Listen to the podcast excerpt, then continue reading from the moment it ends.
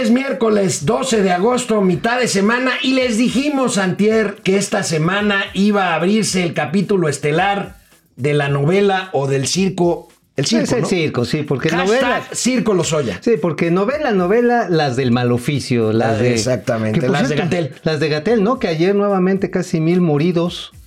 Pues mira, otra vez regresamos a acercarnos a la cifra de mil muertos diarios, la economía de mal en peor, pero el presidente dice que vamos bien, el presidente no quiere que hablemos de eso, quiere que hablemos de Lozoya. No, no. Amigo, Del avión. no, amigo, esa es la pregunta que te tengo hoy y se las hago a mis queridos amigos que nos siguen y amigas. ¿Qué? Si el tema Lozoya es el nuevo avión presidencial, a lo mejor lo acaban rifando. Pues ya sacó la rifa, pero del tigre. A ver, ¿a quién encierra? Empezamos, traemos todo el rollo del circo Lozoya. Esto es Momento Financiero. El espacio en el que todos podemos hablar. balanza comercial, Inflación, evaluación, tasas de interés, momento financiero, el análisis económico más claro, objetivo y divertido de Internet. sin tanto choro. Sí, Y como les gusta, peladito y a la boca. ¡Órale! ¡Vamos, réjete bien! Momento Financiero. Pues esta semana, esta semana le saluda Alejandro Rodríguez. Esta semana Mauricio Flores inició lo bueno. El fiscal Alejandro Gertz Manero dijo ayer que Emilio Lozoya ya declaró que tiene un video, que tiene recibos y Oye, bueno, Oye, ¿te imaginas un recibo? Oye, por favor, fírmame aquí que te di 5 millones de varos. para que te moches o para que ¿no? te No, no, no, porque pues, yo ya te di la lana, pues ponme una firmita, ¿no? Sí, De sí, ya sí. parece. Bueno, Digo, Bueno, el caso está en que ya hay una acusación, o sea, el acusado se convierte en acusador. Lozoya dice que recibió sobornos por instrucciones de Enrique Peña Nieto, presidente de la República. Expresidente. Y y de Luis Videgaray Caso, primero coordinador de campaña de Enrique Peña Nieto y luego secretario de Hacienda y Crédito Público. Pero bueno, esto es de lo que quiere que hablemos el presidente y bueno, los medios hacemos caso. Ahí están las primeras planas de todos los medios, Ajá. amigo. Mira. Oye, va a estar bien chistoso cuando la ve, señor Lozoya. Imagínate a Enrique Peña Bebé diciéndole, por haber agarrado este dinero, te vamos a castigar con este bonche para que te lo gastes. Así es. No, hombre, no, entonces imagínate toda la pena del señor Lozoya yéndose a comprar unas casas, un coche de lujo. Esa está buena, mira la de Milenio. Peña, Videgaray, Anaya, Cordero, Embarradero. Ándale. Sí, pues dicen, a ver, pues ahora, como dicen, al acusador le cae la- la- el peso de El las peso pruebas. de las pruebas. Tiene que, que acreditar Sí. y por supuesto la fiscalía lo que tiene que hacer es investigar cada una de las hipótesis y evaluar y profundizar en cada una de ellas. Si eventualmente en eso van a requerir Arranca pasarela. que pase Peña, que pase el desgraciado. Oye, pues la cosa está en que si una vez que las pruebas acreditan que tenga que pasar a declarar el desgraciado, pues entonces sí, tendrá que ir. Pero esto no necesariamente implica una sentencia. Digo, porque uno ve en las redes sociales y mucha gente, sí, por fin. No, no, no, esto no es una sentencia. No. Y aguas, aguas. Si alguien sabe cómo se financió la carrera y pues la vida, una vida pues bastante bien cómoda de este, del hoy presidente Andrés Manuel López Obrador, Son dineros públicos. se llama Luis Videgaray. Si Ah, alguien, además, si alguien sabe de la Fundación Honestidad Valiente y de este, Austeridad Republicana, que son dos de sus fundaciones, ya ves que según tú podías hacer aportaciones vía telefónica, ¿no? Sí. Que le echabas moneditas y ya te daban tu recibito. Si alguien sabe, viene milagro, de, todas, de todos esos fondos, pues. Bueno, ahorita vamos a lanzar Vamos aquí a ver cómo apuestas, se vamos pone, a ver cómo, cómo se, se pone, pone. pero apenas esto empieza. Gertz Manero, el fiscal general de la República, el autónomo fiscal de la República, dijo lo siguiente.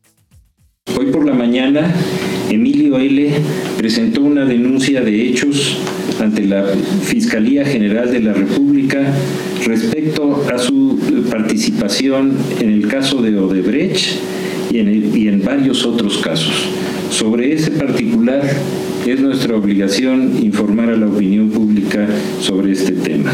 En el caso de Odebrecht, este, este individuo está señalando que hubo una serie de sobornos por una cantidad que pasa de 100 millones de pesos, de los cuales fueron fundamentalmente utilizados para la campaña 2012 para la presidencia de la República y el que después fue presidente y su secretario de, de, de, Hacienda son las personas que este individuo que está presentando la, la denuncia señala que fueron los que le ordenaron que ese dinero fuera entregado a varios asesores electorales extranjeros que colaboraron y trabajaron para la campaña de estas dos personas. Eso es por lo que hace a la campaña y a esa cantidad de dinero que vino de Odebrecht.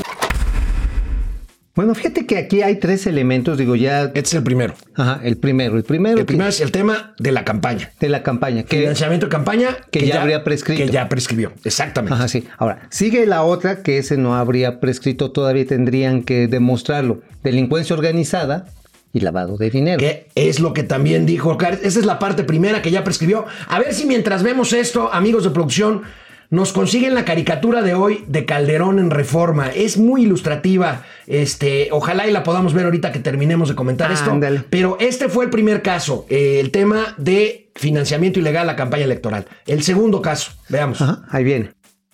La compra de votos para la reforma eh, para las reformas estructurales en 2013 y 2014. En ese caso específico se habla de también 120 millones de pesos que fueron eh, ordenados por las mismas personas para que fueran a un diputado y cinco senadores que él señala los nombres y que por supuesto quedarán en reserva estos nombres hasta que nosotros judicialicemos en el caso de que encontremos las pruebas suficientes. Eh, también existe otra, otra parte que habla de etileno 21, que eso fue durante la administración anterior. Y en ese caso específico, él señala que también hubo una serie de beneficios eh, de carácter económico a favor de esa empresa, que también está vinculada con una empresa mexicana que es socia de Overreach y que ahí también se les dieron una serie de privilegios en los precios de los insumos en los que el gobierno federal tuvo pérdidas muy graves. Bueno, pues sí, la de etileno 21 tiene un pequeño según, ¿eh? Por ejemplo, yo leí ayer a, el comentario en Twitter de este monero, de este monero eh, Fisgón. El que decía, Fisgón. sí, no, fue una trampota y a Genaro Villamil. Bueno, oigan, ustedes ganaron hace dos años. Si hubieran cancelado el contrato. Digo, Canal, canal 76 de Easy de lunes a viernes 4 de la tarde, momento financiero. Regresamos después de una pausa brevísima a seguir viendo este asunto del el Círculo circo. Lozoya. Ta, tarara, ta, ta. Bueno, pues segundo etileno 21, esta, esta compañía mexicana a la que se refiere el fiscal es Braskem. Braskin. Y de, Ah, esa, de, de la que por cierto es, es socia la esposa de Jiménez Espriu. Bueno, ¿Será y- acaso por eso porque se fue el viejito? No, ya también porque ya tenía muchos pleitos ahí en la SCT, pero ciertamente pues esto también sirve como para deslindarse, ¿no? Ahora, la cuestión está en que el contrato que tiene de suministro Pemex es el que acusan que fue totalmente nocivo para la empresa, pues tiene un pequeño problema. De acuerdo a Mexicanos Unidos contra la Corrupción, este contrato para salir implica el pago de 300 millones de dólares. Es decir, si se quiere zafar Pemex, pues este, para que se la saquen, pues sí le va a doler. Bueno, tercer, tercer señalamiento que hizo y que presentó ayer el fiscal Alejandro Gertz Manero.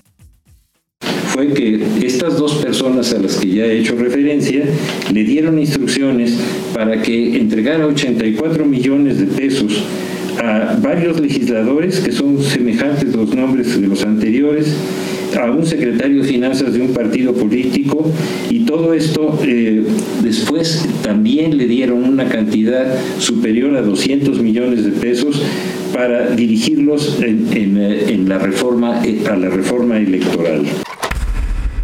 Se refiere a la reforma energética. Exactamente, no a la reforma electoral. Y que, oye, oye, eh, ¿te acuerdas del juego de el que tenga las orejas calientes y luego, luego los güeyes se tocaban? Pues así deben de estar varios. Este, ¿cuál- ¿Qué nombres tienes por ahí? Este, Pues ¿no, se ¿No dieron los de- nombres? Se decía que está el coordinador de los diputados del PRI en su momento. Este, David Penchina. No, David Penchina. David no. Penchina, el presidente de la Comisión, de Energía pero del él, Senado. Pero él no lo mencionaron. No, no, no. A él no lo mencionaron. De hecho, la otra vez pude hablar con Penchina y dijo, pues en el día que me citen, pues quiero que me lo demuestre. Por cierto, él en lo personal traía un pleito casado con Lozoya, ¿eh? Bueno, ¿quién no? No, ¿quién no? Bueno, no, si Lozoya era así, aquí la pregunta no es quién lo mató, sino quién no lo quería matar. Oigan, pero Calderón hace un muy buen resumen hoy en su caricatura. Vean nada más esta joya de cartón. Ya sé, ahorita nos lo enseñan, ya sé que van a decir que es un caricaturista conservador y fifí, no sé qué, Ajá, pero ahorita lo vamos a ver. Mientras tanto, amigos, pues por ahí varios nombres. Lozoya dice que también van a rajar gente que fueron sus colaboradores, Rodrigo Arteaga, Froilán García, Carlos Roa y Edgar Torres. Y bueno, pues esto apenas empieza, va a durar un buen rato este juicio. Ahora. Froilán García, pues es muy conocido, el Ojitos Verdes era el que organizaba los torneos de golf, cobraba las citas a 50 mil dólares este, para entrar ahí. Para entrar a ver al, presi- al director general de Pemex en el piso sí, 45 tenían- de tenían- bueno, no, los recibían en una casita ahí en la en Lanzures, muy coqueta. Ahí este, ahí los recibía, ahí se ponían de acuerdo. Sí, era de unos ojitos muy pispiretos, pero con la lana, ¿no? Este, digamos que ahí no fue para la parte propiamente electoral. Ahí fue para su peculio propio. Eso era para, venga, para acá no es tu reino. Ahora, ¿qué opinan ustedes, amigos? ¿Esto es justicia o es propaganda electoral? Híjole, a mí me parece que el presidente abusa de hablar de este caso, que tiene que ser judicializado, que se tienen que probar. Pueden caer en, en ineficiencias o en, ¿cómo dicen? Falta al debido proceso. Ujú, pues En sí, porque ya ahorita de el tanto que presidente estás quiere hablando- que hablemos de esto. El presidente Que quiere ahora, que se hable de esto. Pues se nos quiere que nos olvidemos de un problema muy serio que tenemos, una recuperación Uno. que no es, no es en palomita, ¿eh? Esta recuperación económica está siendo tipo sopilote. Eh, tenemos una cantidad infame de desempleados, independientemente que ganan. Es que ya nada más se perdieron 10 mil empleos. Dice que entre agosto llevamos 30 mil nuevos empleos. Pues sí, nomás que se han pedido casi un millón de empleos. Sí, no, pues son los poquitos que se están recuperando y aún así estamos nuevamente en, una retrue- en un retrueque, en un retrueque del coronavirus. Bueno, pero ¿por qué no vemos qué dijo el presidente hoy? a ver, Habló durante más de una hora de este caso porque es lo que quiere hablar. su nuevo avión presidencial. Bueno, lo que debe de quedar claro es que esta denuncia que presenta el señor Lozoya y dio a conocer ayer el fiscal Alejandro Germanero eh, implica que eh, sean llamados a comparecer, que declaren los dos expresidentes otros servidores públicos. O sea, tiene que declarar el expresidente Calderón, el expresidente Peña, el diputado al que hacen mención, los senadores, todos los mencionados, bueno, el que estaba de secretario de Hacienda, Videgaray, este, todos tienen que declarar. Eso es, creo que es por procedimiento. Ahora, de ahí a que sean responsables es otro asunto. Porque él acusa, dice que tiene pruebas,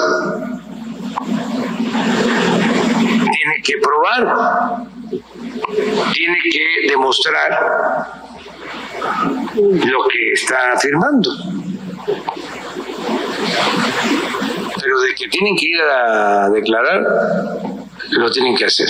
No sé si a la fiscalía o este por escrito, no sé, eso corresponde a la fiscalía. Pues ya lo dijo. A ver si son culpables. Mira, yo creo que esto es, va a ser muchos meses, muchos meses de estar hablando, hablando, hablando de esto. Hay un periodo electoral, todavía falta mucho, es hasta Pero junio le de durará, 2021. le durará el show tantos No lo meses? sé, no lo sé. El caso es que yo lo que veo Le es que durará para cuando independientemente... lleguemos a los 100 mil muertos de coronavirus. Ah, bueno, ese, ese es otro tema. Ese es un tema muy que, delicado. O que se queden 6 millones de personas como está previendo la Concamín Es- sin empleo, sin empleo No, este no, no, año. ese es- ese es Digo, un yo tema, sé- yo no sé si le alcanza el circo para tanto, ¿eh? Pues bueno, vamos a ver. Le ayudará mucho que, aunque sea por escrito, declaren el, el expresidente Peña y.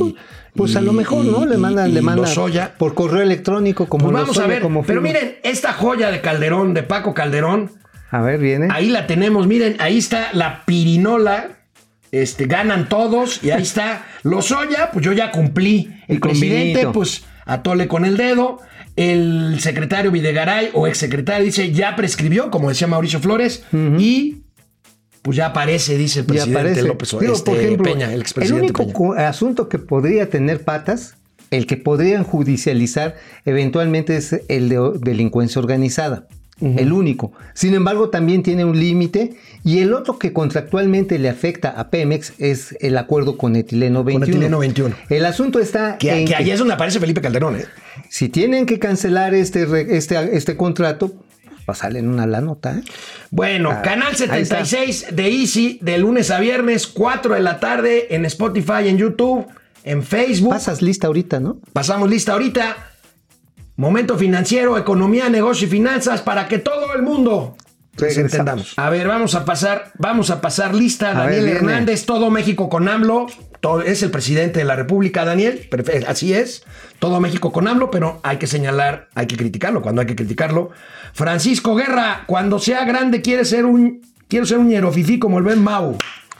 Bien hecho, así Patricia habla. Canseco, ¿cuándo se ha visto que durante el transcurso de la investigación estén dando tantos hechos? Ese es el punto, Sí, Patricia. porque se puede torpedear Eso el es- debido proceso. Eso es lo que hace sospechar que se trate de un ardid publicitario y propagandístico. Pero eso nada más. Así Sí, porque si no se excusa alguna de las partes por estar hablando, entonces se separan del, del caso y los abogados de defensa, que no es nada pequeño, ¿no? El ex juez Garzón Sí, es el está. que está defendiendo a los Oya. A los Oya. Sí, un viejo lobo de mar. Pili Sanz.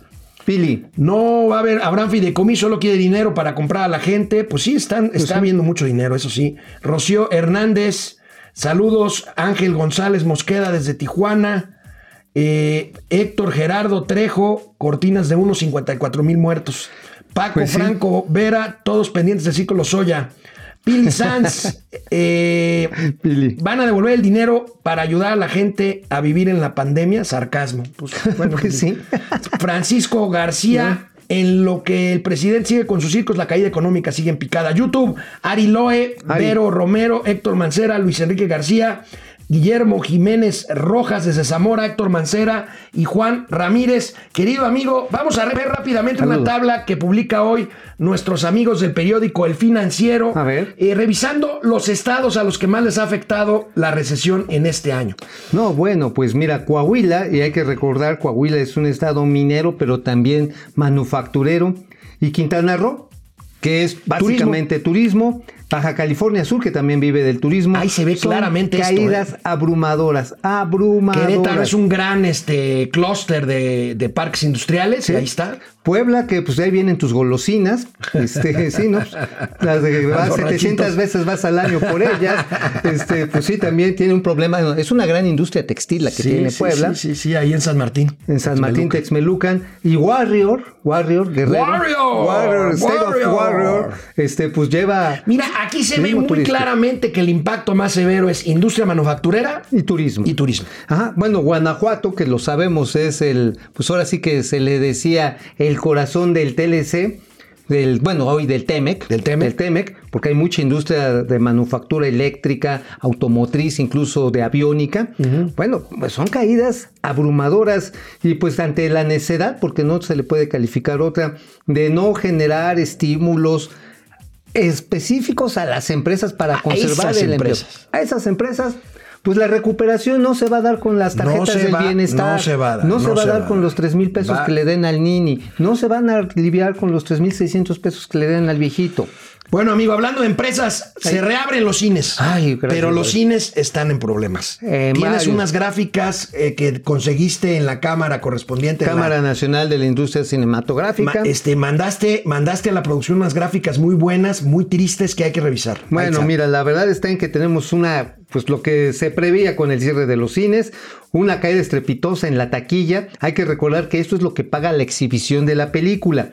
Y lo otro, a ver si tenemos la siguiente, la asistencia. Una, una caída, este amigo, que básicamente estamos hablando de que si había 1859 asisten- millones de asistentes, esto el año pasado, pues ahorita más son 50.7 millones. Estamos hablando de menos del 2% de, de, de la asistencia que es precisamente con la que se mantienen los complejos cinematográficos.